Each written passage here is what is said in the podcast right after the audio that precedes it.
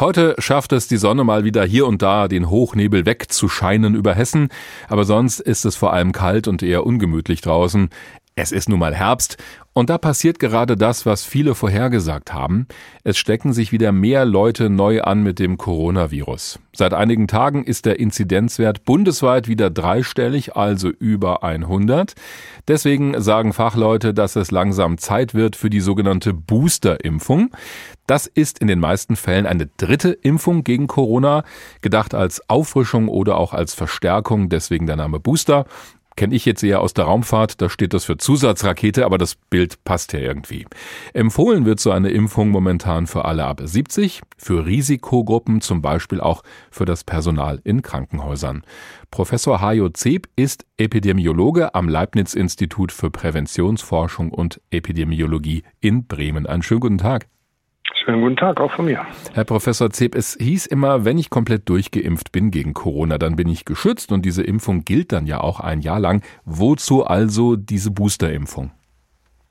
Ja, die, grundsätzlich ist das so. Man ist geschützt und die, das gilt auch tatsächlich für mindestens ein Jahr. Wir wissen es natürlich noch nicht ganz genau, aber klar ist auch, die Impfwirkung lässt nach mit der Zeit. Und das hat man jetzt gesehen. Jetzt haben wir gerade natürlich auch ältere Menschen, die schon wirklich nah an, also zumindest mehr als sechs Monate die Impfung haben. Und wir sehen halt auch ja, ansteigende ähm, Hospitalisierungsraten auch wieder bei Älteren. Insofern ist das schon sehr gerechtfertigt zu sagen, wir äh, setzen da noch einen Booster drauf, wie Sie es eben erklärt haben. Also Hospitalisierung heißt, die müssen halt wieder ins Krankenhaus. Ja, das ist so, dass wir natürlich das jetzt sehen, dass äh, mehr der Älteren, die auch geimpft sind, tatsächlich dann auch wieder äh, zumindest Symptome haben, ins Krankenhaus müssen. Ähm, die Sterblichkeit ist weiterhin gering, aber das steigt auch leicht an. Also es gibt eben Hinweise darauf, dass die Wirkung allmählich nachlässt und dass wir eben da jetzt auch reagieren sollten. Da geht es also darum, diese Gruppen zu schützen, aber geht es darüber hinaus auch darum, vielleicht das Tempo bei den Infektionen allgemein zu bremsen? Ähm, äh, sicherlich ist es äh, auch ein Teil der Geschichte. Allerdings muss man halt sagen, das war nie ähm, strittig, dass äh, die Infektionen nicht komplett aus der Welt geschaffen werden durch die Impfung. Das war klar und die würden auch noch da sein, selbst wenn 100 Prozent geimpft sind. Aber sie würden halt eben weniger äh, Sorgen machen in dem Sinne. Und das bleibt auch weiterhin, würde ich sagen, die Strategie, dass wir eben eine hohe Impfrate haben, sodass Corona den Schrecken verliert. Aber Corona wird, die Infektion wird da bleiben, auch wenn wir sehr gut durchgeimpft sind. Hm. Das heißt ja, diese zweite Impfung soll mindestens sechs Monate her sein, bevor die Boosterimpfung kommt. Das wird bei vielen ja demnächst der Fall sein, auch bei denjenigen, die zu keiner Risikogruppe gehören. Was raten Sie denen dann?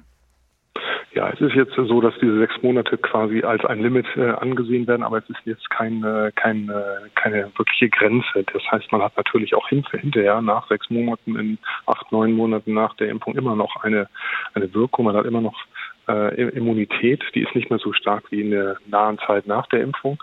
Sie lässt aber eben nicht ab, nach den sechs Monaten komplett nach. Also man hat da auf jeden Fall noch ein Zeitfenster, in dem Impfschutz da ist. Und dann ähm, wird es halt sich zeigen, äh, auch wie die Empfehlungen der Ständigen Impfkommission sind, äh, was es für ja ansonsten weniger gefährdete Personen bedeutet, wann da eine Impfung empfohlen wird. Es hm. wird aber sicherlich dazu kommen, dass so eine äh, Impfung auch empfohlen wird. Viele große Impfzentren haben allerdings schon zugemacht in Deutschland. Wo kann ich denn dann diese Boosterimpfung bekommen? Also wo rufe ich dann an? Das wird ähm, regional sehr unterschiedlich sein. Es gibt natürlich trotzdem noch zentrale Stellen, bei denen man sich melden kann. Das müsste man eben regional jeweils schauen. Es gibt zum Teil mobile Impfteams, die auch jetzt noch äh, kommen. Es gibt Angebote bei den bei den niedergelassenen Ärzten weiterhin.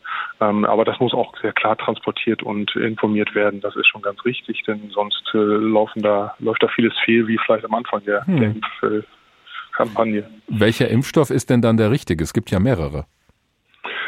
Ähm, Im Moment wird ja weitgehend mit den mRNA-Impfstoffen äh, nachgeimpft, aber das ist durchaus so, dass da alle in Frage kommen eigentlich. Ähm, jetzt wird zum Beispiel für Johnson Johnson, wenn man also die Einfachimpfung bekommen hat, dann sollte man mit einem mRNA-Impfstoff, also Moderna oder dem BioNTech-Pfizer-Impfstoff äh, nachimpfen. Ähm, das ist ja auch eine Gruppe, der das jetzt empfohlen wird, jetzt die Boosterimpfung jetzt schon zu machen. Also das ist grundsätzlich sind das die gleichen Impfstoffe, da gibt es nichts anderes. Was ist so Ihre Einschätzung? Wie viel höher oder besser ist der Schutz vor so einer Infektion dann, wenn ich zum dritten Mal geimpft bin?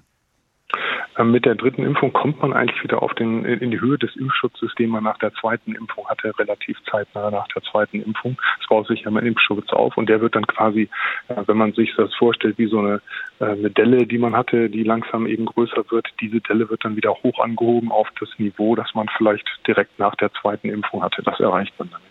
Die Einschätzung von Professor Hajo Zeb, Epidemiologe am Leibniz-Institut in Bremen. Wir haben gesprochen über die sogenannten Booster-Impfungen, die jetzt ja schon für Risikogruppen empfohlen werden und für Menschen ab 70 und die irgendwann dann auf alle zukommen werden, damit der Impfschutz gegen Corona weiterhin gewährleistet bleibt. Haben Sie vielen Dank.